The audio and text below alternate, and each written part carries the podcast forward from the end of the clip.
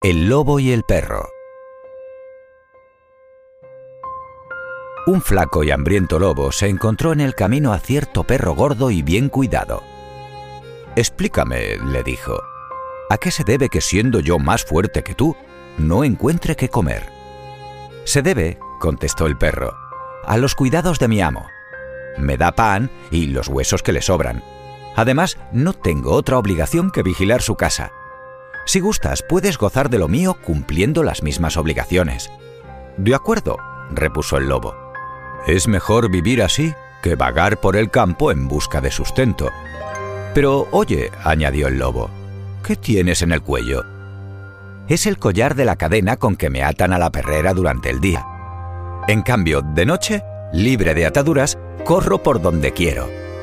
Pues, si no eres libre, replicó el lobo, Goza de tus bienes que yo no los quiero, si para disfrutarlos tengo que sacrificar mi libertad.